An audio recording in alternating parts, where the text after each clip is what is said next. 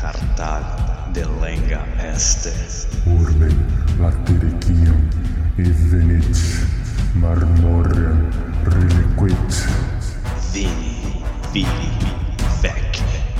fabrum e sessuae cenque fortunae Ceterum, Cenceu, Cartagine, F. Delendem.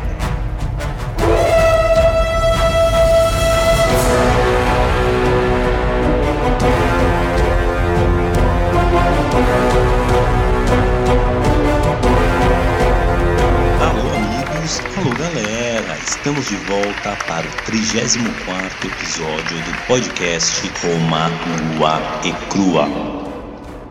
Quem vos fala é Bruno Prandi e no backstage ele, o galhardo Douglas De Brito. Eu sou o Douglas, você não é o Douglas. E pro nosso mural de recados, Mural de recados Roma nua e crua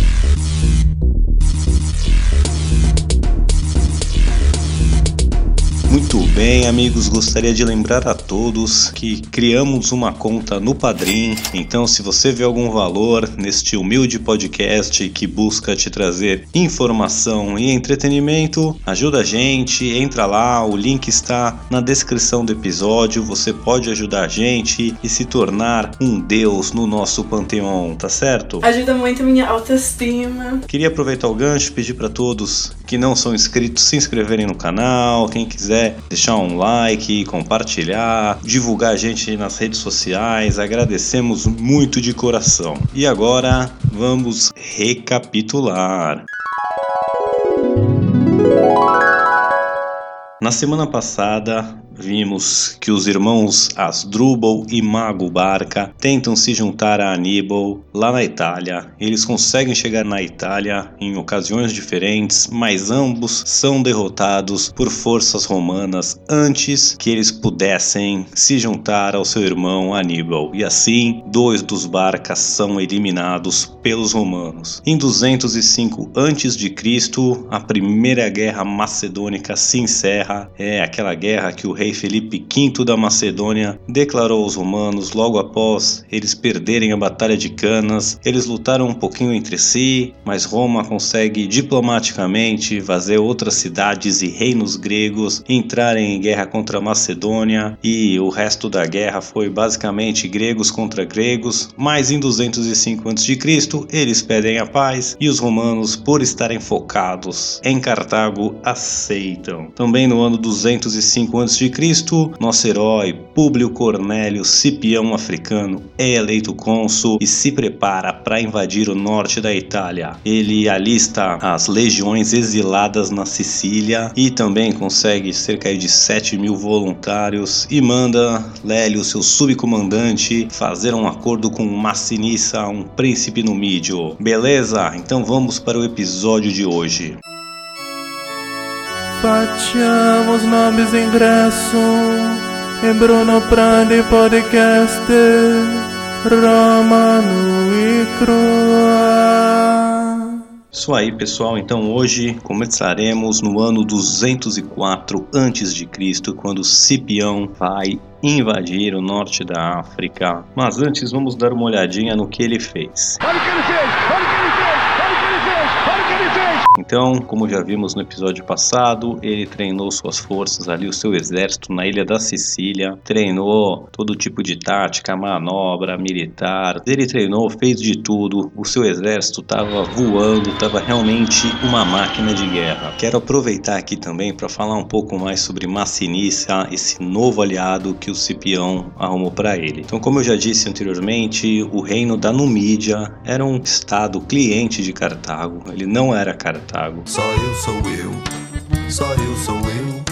E a cavalaria numídia era a arma principal dos cartagineses, porque era uma cavalaria que não tinha igual no Mediterrâneo. Era uma cavalaria leve, onde basicamente né, a população da Numídia eles cresciam é, nas costas de um cavalo, eles eram uma sociedade mais caçadora, menos assentada, menos civilizada. Então, para tocar os seus rebanhos ou para caçar, era normal os homens numídios sempre usarem cavalos. Então, eles andavam sem sela, eles tinham uma estratégia só deles, que que era de bater e correr, dificilmente pegava. E o Massinissa, esse príncipe numídio, ele era um herói para os numídios, assim, para os guerreiros, né? Porque ele era um cavaleiro exemplar, realmente muito bom, um líder nato, carismático. E o rei da Numídia, o Sifax, ele era aliado dos cartagineses. Mas aí tem uma briga interna entre o Sifax e o Massinissa. O Massinissa acabou sendo exilado e o Cipião vai lá cooptar ele para a causa romana. You only knew the power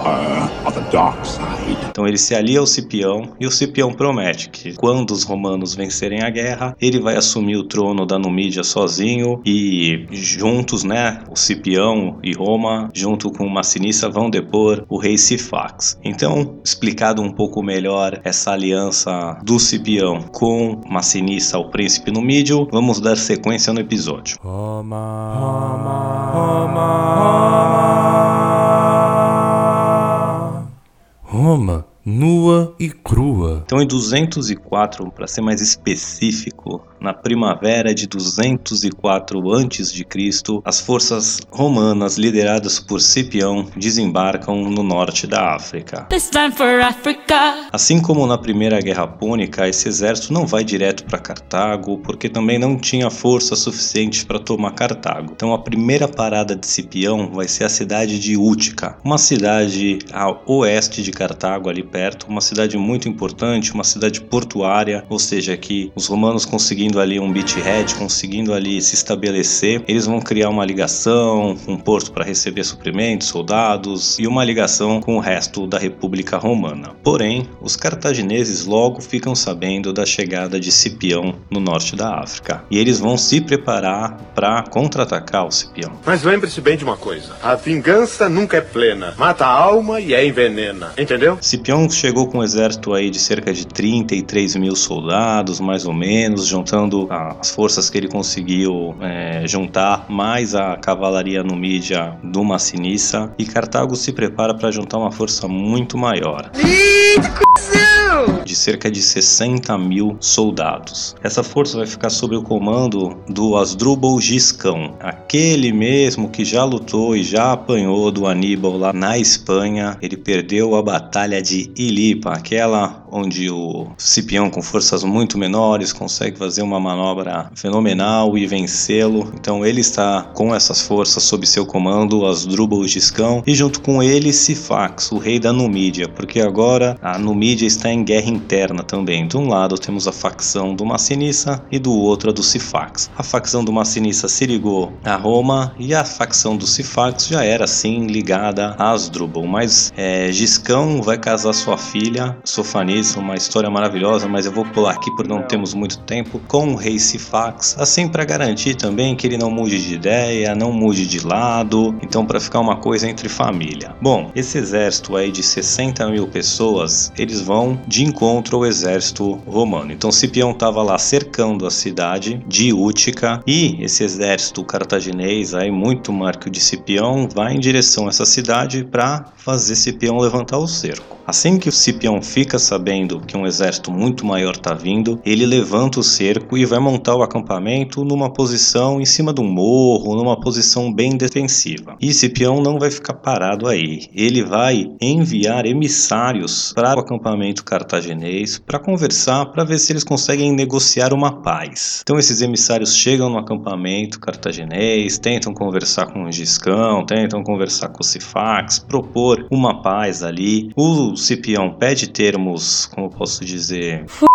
Difíceis de Cartago acertar, termos duros no acordo. E como Cartago tá com o Aníbal na Itália e um exército muito maior para combater Cipião, eles nem pensam em paz, eles meio que riem, falam, cara, não viaja. E aí Cipião fala, bom, beleza, os emissários né, não vão aceitar a proposta de paz, a gente vai voltar a colocar a cidade de Útica em cerco. E eles se retiram. E os cartagineses então estão confiantes que vai dar tudo certo. Porém, Cipião, malandro que era, ele não mandou mandou lá essa delegação para realmente tentar negociar uma paz. A sua ideia era recolher mais informações, obter inteligência sobre o exército cartaginês, o tamanho e também saber do acampamento cartaginês, como era construído, em que posição estava, quais eram os pontos fracos, quais eram os pontos fortes e assim ele consegue bolar um plano. Ele fica sabendo que o acampamento cartaginês é construído basicamente de material ultra inflamável. Eles usam muita palha, gravetos, tecidos, então é um, um acampamento que pegaria fogo fácil. A gente está no norte da África, ali, uma região mais seca, então assim, era uma oportunidade perfeita. Então o Cipião ele deixa um destacamento, né? Ele finge que volta para acampamento com todo o exército, mas ele deixa um destacamento. E esse destacamento, quando chega a madrugada, ele vai fazer o seguinte: eles já viram, já mapearam quais eram os pontos mais fracos, os pontos mais é, inflamáveis ali do acampamento. E durante a madrugada, mais ou menos todos juntos, esse destacamento vai começar várias fogueiras em vários lugares ali perto do acampamento, tentando fazer espalhar o fogo pelo acampamento cartaginês. E ele deixa outra parte desse destacamento cuidando das saídas. Então, os soldados totalmente armados ali, tomando conta das saídas. Para um plano dar certo, sempre precisa daquela dose de sorte. E enquanto os romanos acendem aí as fogueiras, logo depois que elas começam a realmente pegar fogo, começa a vir uma brisa bem na direção das fogueiras para o acampamento. E aí, rapidinho, o acampamento dos cartagineses começa a pegar fogo e o fogo fica sério. Então, os soldados vão acordando, vai virando aquele pandemônio, todo mundo desesperado, se preparando para deixar o, o acampamento. Só que à medida que eles vão tentando fugir do acampamento e saindo, os soldados romanos estão ali na boca das saídas e só esperando. E aí começa uma matança daquelas. Vai morrendo gente queimada, vai morrendo gente sufocada, vai morrendo gente por causa dos soldados romanos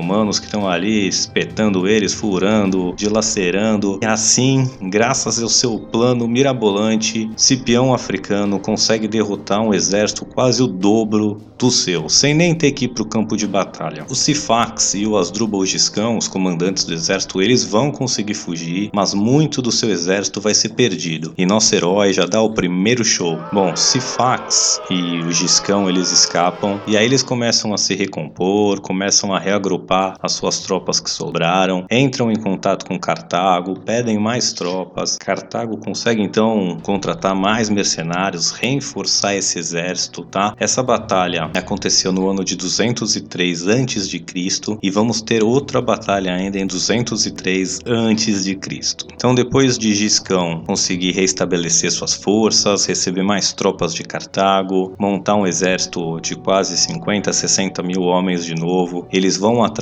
então dos romanos mais uma vez. Então em 203 também vai acontecer a batalha das Grandes Planícies, uma área bem aberta de Grandes Planícies. Eu não sei se eu estou traduzindo corretamente. É, eu não tenho muitos detalhes dessa batalha, a batalha que eu achei mais difícil de achar detalhes. E o que se sabe é o seguinte: o Cipião realmente vai conseguir pôr esse exército para correr de novo, vai bater esse exército com alguma manobra militar. É, as tropas que o Giscão vai receber são tropas inexperientes e o exército do Cipião, como a gente já viu, é um exército completamente profissional. Então eles conseguem destruir esse exército do Giscão e do Sifax. O Sifax ele vai tentar fugir para Numídia, mas vai ser capturado pelo Massinissa e vai ser executado pelo Massinissa. Homem primata, capitalismo selvagem.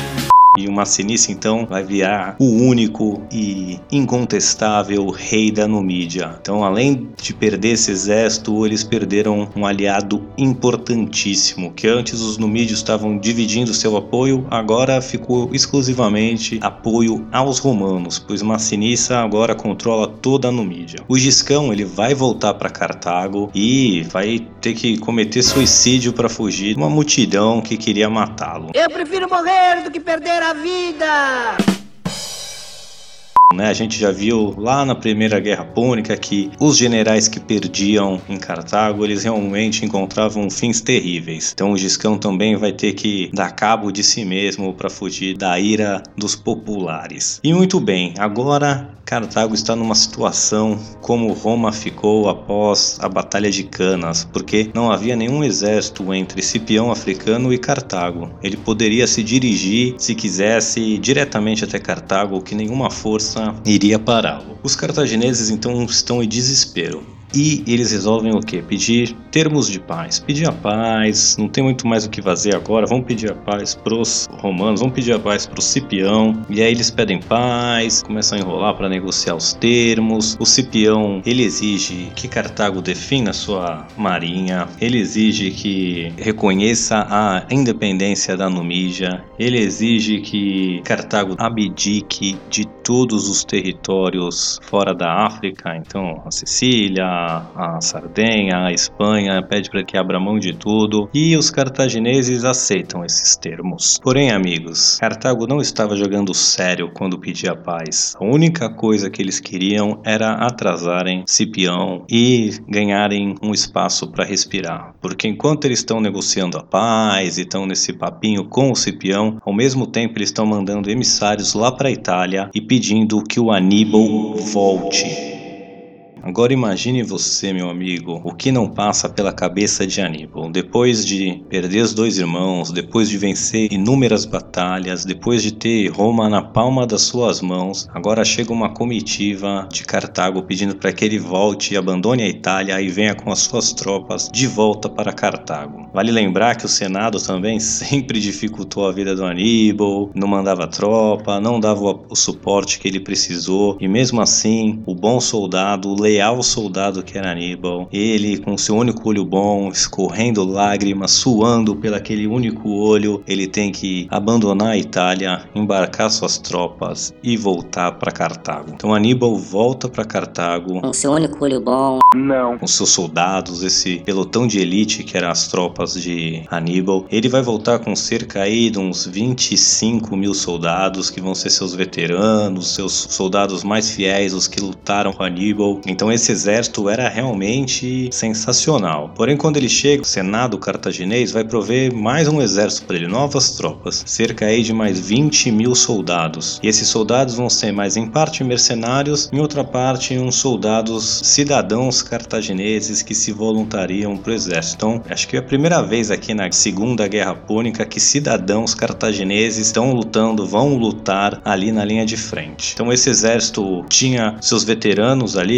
cerca de metade do exército que era muito bom, mas outra metade era de recrutas muito novos, muito mal treinados ou sem nenhum tipo de treinamento, ou soldados que tinham experiência foram os que apanharam do Cipião de novo e de novo, então também não era aquelas tropas de elite. Aníbal tenta negociar com o Senado para não atacar Cipião diretamente e sim que ele tenha tempo para treinar, ele tenha tempo para colocar essas tropas em forma. Porém, o Senado cartaginês é irredutível e manda Aníbal atrás de Cipião de uma vez por todas. E, como bom soldado, Aníbal cumpre suas ordens. Cipião, ele também sabia que essa estratégia cartaginesa de pedir paz e que isso não ia durar. Ele sabia que isso era um artifício e que os cartagineses não aceitariam as condições que ele impôs com Aníbal ainda solta, com um general tão formidável que eles pudessem ir buscar. Então ele também não vai diretamente atacar Cartago, porque Cartago era uma cidade ultra bem defendida, com muros muito altos, defesas muito difíceis, um porto quase impregnável, então era não tinha como muito pôr em cerco a cidade. Ele não tinha, pelo menos, assim como Aníbal na Itália não tinha força para cercar Roma, o Cipião também não teria força para cercar uma cidade como Cartago. Então o que ele faz? Ele se dirige para o interior ali do norte da África e ele vai para uma cidade chamada Zama. Essa cidade era importantíssima porque ela era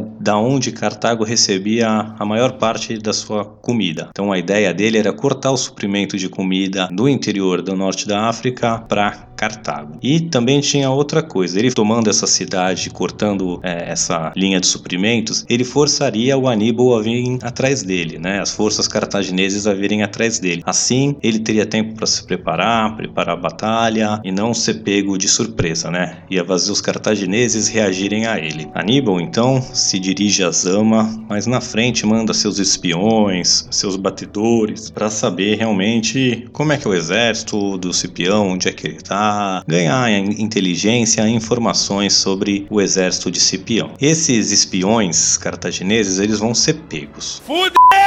Só que ao invés de serem executados, como era a prática de quando você pegava um espião no seu acampamento, o Cipião vai dar um tour pelo acampamento, vai mostrar o acampamento direitinho para os espiões. Ó, aqui fica a nossa infantaria, ali as nossas torres de comando, aqui é onde a gente guarda os suprimentos. Mostra todo o acampamento, deixa eles bem à vontade e depois despacha, fala, ó, vai lá, volta pro Aníbal aí. É o quê? Qual que era a ideia do Cipião? É, ele estava ali só com a sua infantaria, um, um pouquinho da cavalaria, a cavalaria romana, porém o Massinissa e a cavalaria Numídia ainda não tinham chegado em Zama. Então a ideia do Cipião era o que? Era fazer o Aníbal pensar que ele estava com só um pouquinho de cavalaria, que a cavalaria Numídia não lutaria com ele. Porém, o Aníbal já tinha recebido inteligência de que o Massinissa estava a caminho para se encontrar com o Cipião, mas ele fica curioso, né? Cara, o cara tá tentando, né, usar dissuasão, tá tentando que não era a praxe dos romanos, né? Isso aumenta a curiosidade do Aníbal é, em relação ao Cipião. A curiosidade matou o gato. O Aníbal então vai pedir uma audiência com o Cipião antes da batalha realmente acontecer. Esses generais então vão se ver frente a frente. Imagine esse encontro.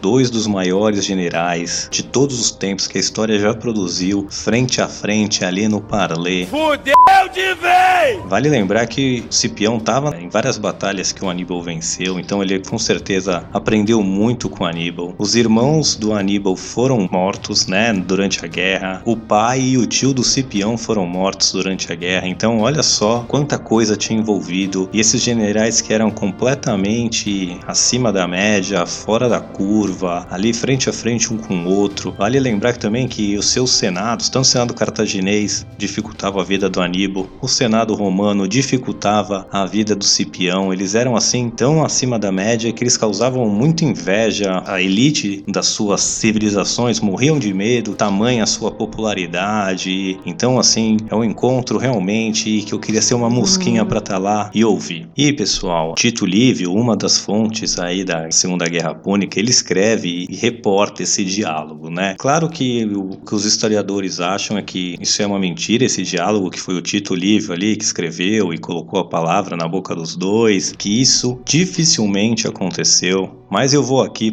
parafrasear Tito Livio porque realmente é muito bom. Eu vou encurtar bastante o diálogo também, porque senão eu ia gastar uns 20 minutos só com o diálogo entre os dois. É uma linguagem muito rebuscada, então a gente vai fazer aqui no, no nosso jeito romano e crua. É mais ou menos. Como foi esse encontro? Então, só antes de entrar no diálogo, a ideia que o Tito Livio passa é que o Aníbal vai lá pedir paz, né? Só que lembrando que a Cartago já tinha pedido paz, o Cipião já tinha assinado o termo de paz e eles quebraram. Então começa o diálogo daí. Primeiro a falar vai ser o Aníbal. E eu vou aqui abrir aspas. 3, 2, 1, ação!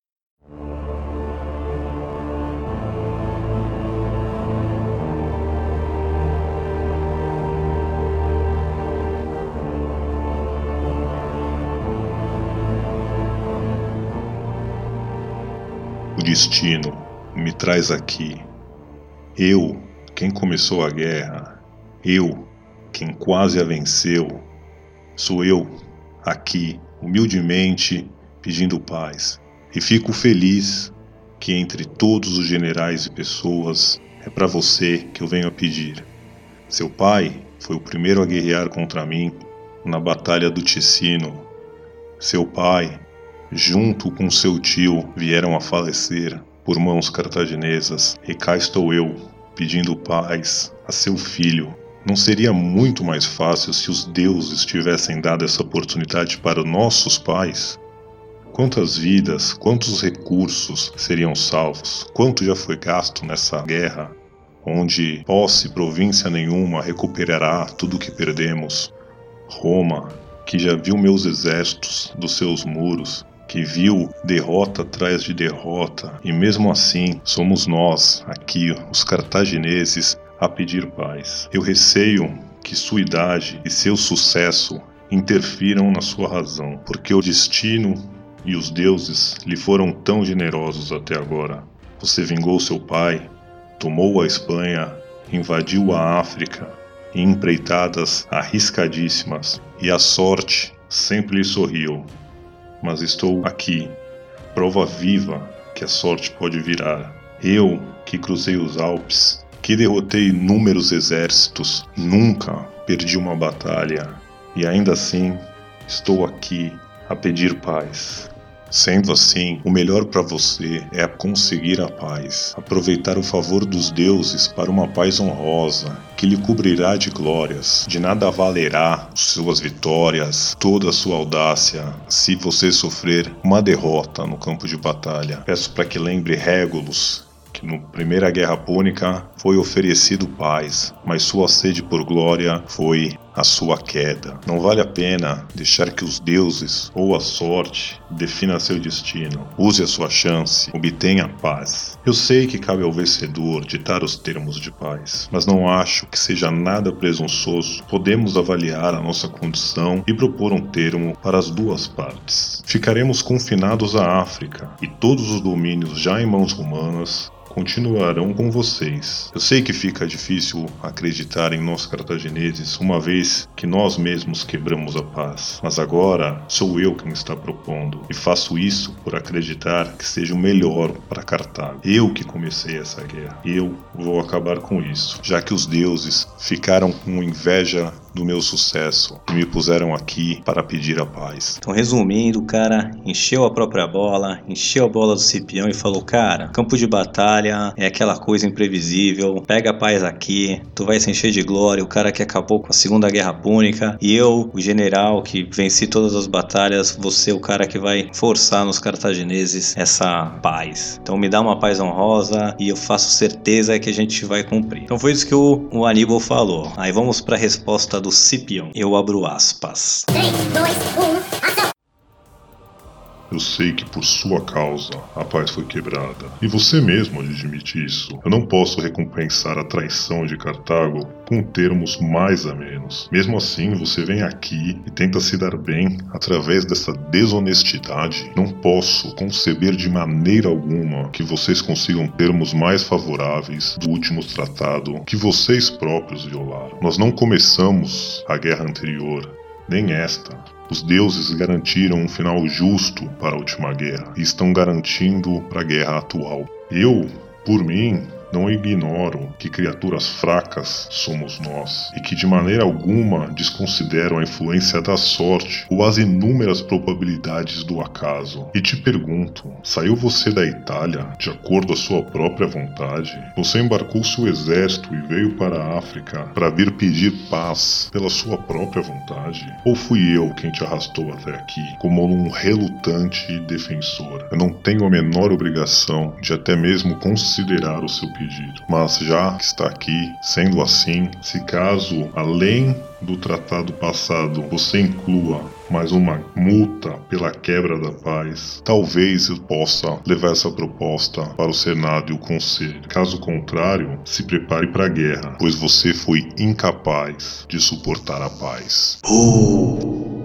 Cipião Zica falou: tá de palhaçada, cara. A gente tinha um tratado. Vocês violam esse tratado. E aí tu vem aqui com um tratado mais brando na minha cara. Tu tá de palhaçada, né, cara? Se enxerga. Quer me dar um tratado melhor? Eu posso considerar. Agora, se tu vem com esse papinho de me dar um tratado pior ainda, depois de ter violado o tratado, ah, malandro, vai tomar no catacoquinho. E assim está preparado o terreno para a batalha. A grande batalha de Zama que define definirá o destino dessas duas civilizações, quiçá no mundo ocidental. Então, na manhã seguinte, nas planícies de Zama, os exércitos vão entrar em formação. Aníbal tinha um exército maior, cerca de 36 mil soldados de infantaria, 4 mil soldados de cavalaria e 80 elefantes de guerra. O Aníbal foi o primeiro a chegar no campo de batalha e posicionou suas tropas da seguinte maneira: os elefantes faziam uma linha de frente, a cavalaria nos flancos e a sua infantaria ele dividiu em três linhas, assim como os romanos faziam. Então, na primeira linha, ele deixou os mercenários, os gauleses, os outros mercenários ibéricos e de vários lugares. Na segunda linha, ele deixou os cidadãos cartagineses que se voluntariaram para a guerra. E na última linha, os seus veteranos, as tropas que ele trouxe consigo da Itália. Já ouvi historiadores dizendo que essa terceira linha, esse exército que veio da Itália com Aníbal, pode ser considerado o exército mais bem treinado e o melhor exército do mundo de todos os tempos. Porra. Mas aí é especulação. As forças de Cipião eram um pouco menores, cerca de 29 mil de infantaria e 6 mil de cavalaria. Aqui vale perceber que a cavalaria romana está em vantagem sobre a cartaginesa pela primeira vez. Por quê? Porque temos Massinissa e os numídios ao seu lado. Os romanos se dividiam em três linhas principais: os Hastati, os Principes e os Triares. Essa era infantaria pesada, dividida em três linhas. Na frente dessas três linhas vinham os Velites, que eram a infantaria leve, os arqueiros, os caras que jogavam lança, as linhas pesadas, né, de infantaria pesada, os rastates, os principes os triares, eles andavam no sistema, eles eram divididos em sistema de manípulos, ou seja, de pequenos grupos de 100 a 120 pessoas, que era cada manípulo, e cada linha tem umas 10 dessa, e eles andavam em formato de tabuleiro de xadrez. Então a primeira linha vinha 120 pessoas, um espaço para 120, mais 120, um espaço para 120, mais 120, Aí na linha de trás vinha os 120 cobrindo esse buraco que as linhas deixavam entre si e como um, um formato de tabuleiro de xadrez mesmo. Porém, o Cipião e ele mudou. Ao invés de deixar as linhas em formato de tabuleiro de xadrez, ele deixou as linhas em colunas, um atrás do outro e com espaço. Então vamos dizer, tem 120, um espaço ali de 50 pessoas e aí mais 120 e as tropas de trás vinham exatamente, as linhas de trás vinham exatamente atrás da outra linha, não no formato de tabuleiro cobrindo os buracos. Isso quer dizer o quê? Então, a primeira linha dos velites era uma linha contínua e a segunda eram várias colunas com espaços entre si, tá? A gente já vai entender por que ele fez isso. E nos flancos, a cavalaria.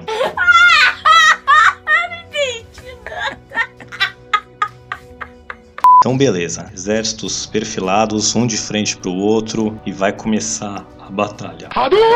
Vale lembrar que os velites cobriam a frente né, do exército romano e o Aníbal não conseguia ver como estavam a formação dos romanos. E o Aníbal vai começar mandando sua, os seus elefantes de guerra partirem para o ataque, assim como aconteceu na primeira guerra púnica contra o Regulus. Então ele manda esses elefantes, mas o Cipião, como eu disse, tinha um exército muito bem treinado. Então assim que esses elefantes vão vindo na direção dos velites, os velites já começam a bater nos seus escudos. E na verdade, não só os velites, mas todo o exército romano começa a bater, fazer muito barulho, gritar, soar trompeta. E parte desses elefantes se assusta e corre de volta até diretamente contra as linhas cartaginesas. Ali atropela, outra parte desses elefantes vão e atropelam a cavalaria cartaginesa, eles batem em retirada, mas parte dos elefantes continua em direção às linhas romanas. Então, os velites, eles vão e começam a recuar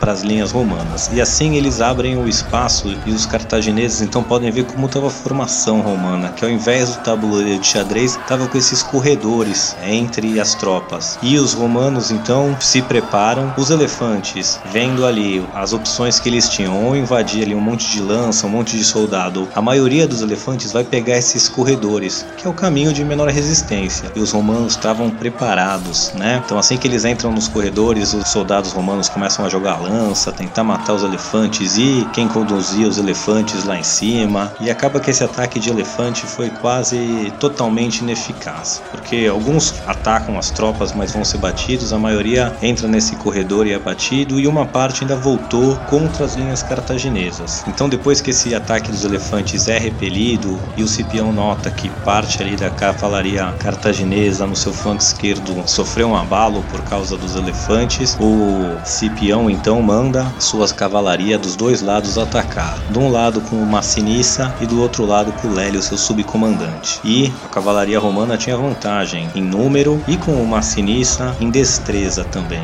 Então essa cavalaria romana vai entrar em confronto ali com a cavalaria cartaginesa. E o Aníbal vendo a sua desvantagem, ele dá uma ordem para a cavalaria cartaginesa fugir do campo de batalha e assim levar a cavalaria romana consigo. Põe a cavalaria romana para perseguir a cavalaria cartaginesa que estava fugindo e assim é, a cavalaria vai embora completamente do campo de batalha. E aí vai virar uma guerra 100% de infantaria. Então a primeira linha de infantaria dos cartagineses avança e entra em confronto com a primeira linha de infantaria pesada dos romanos, dos Hastati. Os romanos ali então começam a levar uma pequena vantagem, criando buracos na linha cartaginesa e fazendo eles recuarem. E aí o Aníbal então manda sua segunda linha reforçar a primeira. E aí, com essas duas linhas juntas, o jogo vira e é os romanos que começam a recuar. E essa primeira linha dos romanos dos Hastati quase se quebra, mas aí Cipião manda a segunda linha de infantaria pesada, os príncipes, ajudarem ali os Hastati, e aí o jogo vira de novo. Os romanos começam a, a ganhar, começam a virar o jogo, e chega uma hora que realmente quebram essa infantaria cartaginesa que se põe a fugir. Eles tentam recuar para a última linha, a linha dos veteranos do Aníbal. Porém, essa linha de veteranos do Aníbal não vai deixar as tropas se reorganizarem atrás deles. Eles, na verdade, vão baixar suas lanças e forçar essas duas linhas a voltarem para o combate. Então, é, os romanos põem essas linhas para correr, essas linhas meio que se perdem na batalha, começam a fugir, perdem totalmente a coesão. E aí os romanos vão tentar ir para a última linha ali, a última linha de infantaria dos cartagineses. Porém, o Cipião vendo o que está acontecendo, ele manda as tropas pararem. Por quê? Agora, né, os cartagineses tinham uma vantagem numérica de infantaria. O que o Aníbal fez foi cansar bem essas linhas romanas e agora essas linhas romanas que já estavam há horas, né? Eu tô falando aqui bem rápido, mas isso demorou horas de combate no sol ali, essas linhas super cansadas vão ter que encarar os veteranos de guerra cartagineses, esse exército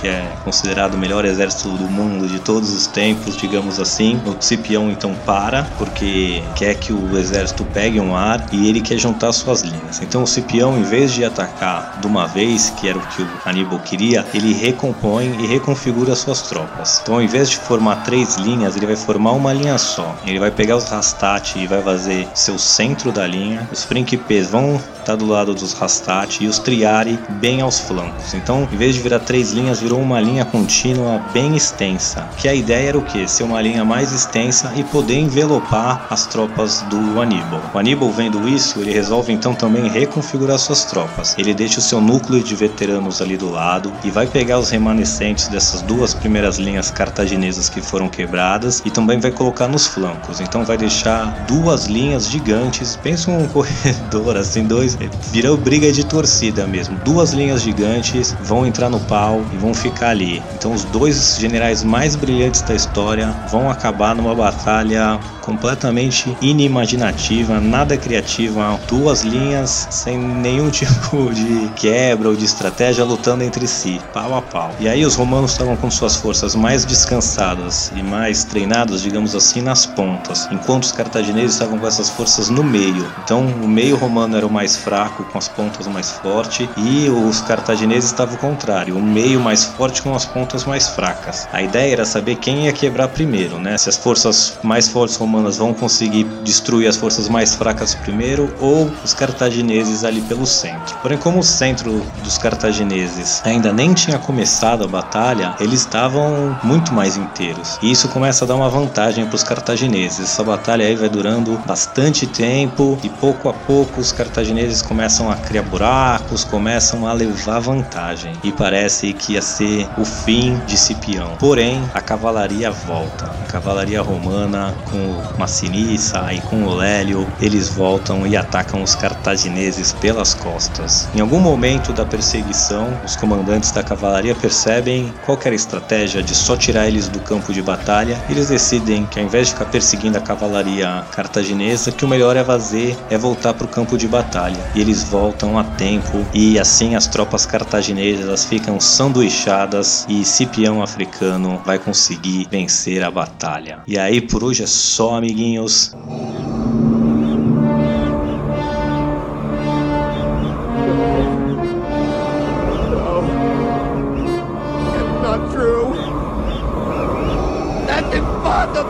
Esse eu acho que é o maior capítulo que já fizemos. O Douglas vai me matar.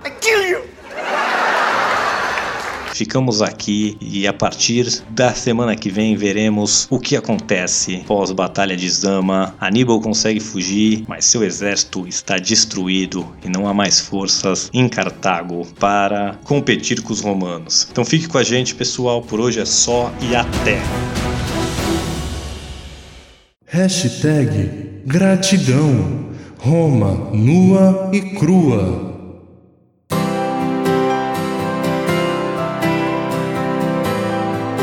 Alô, amigos! Alô, galera! Quem tá falando é o Doug, o editor deste humilde podcast. E como vocês já sabem, nós agora temos uma conta no Padrim. E eu tô gravando isso daqui para dizer que nós temos o nosso primeiro colaborador. O nome dele é Nicolas Prandi. Nicolas Prandi. Esse nome seria uma coincidência? Acho que não. Nicolas é o irmão mais novo do nosso querido apresentador Bruno Prandi. Palmas para o Nicolas.